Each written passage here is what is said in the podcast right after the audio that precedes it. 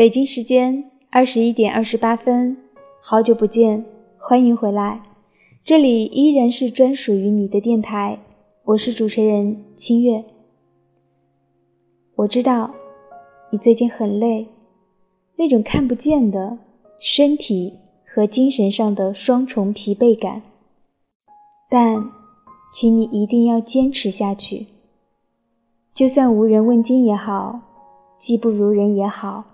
千万别让烦躁和焦虑毁了你本就不多的热情和定力。别贪心，我们不可能什么都有；别灰心，我们不可能什么都有。加油啊！世界上独一无二的你，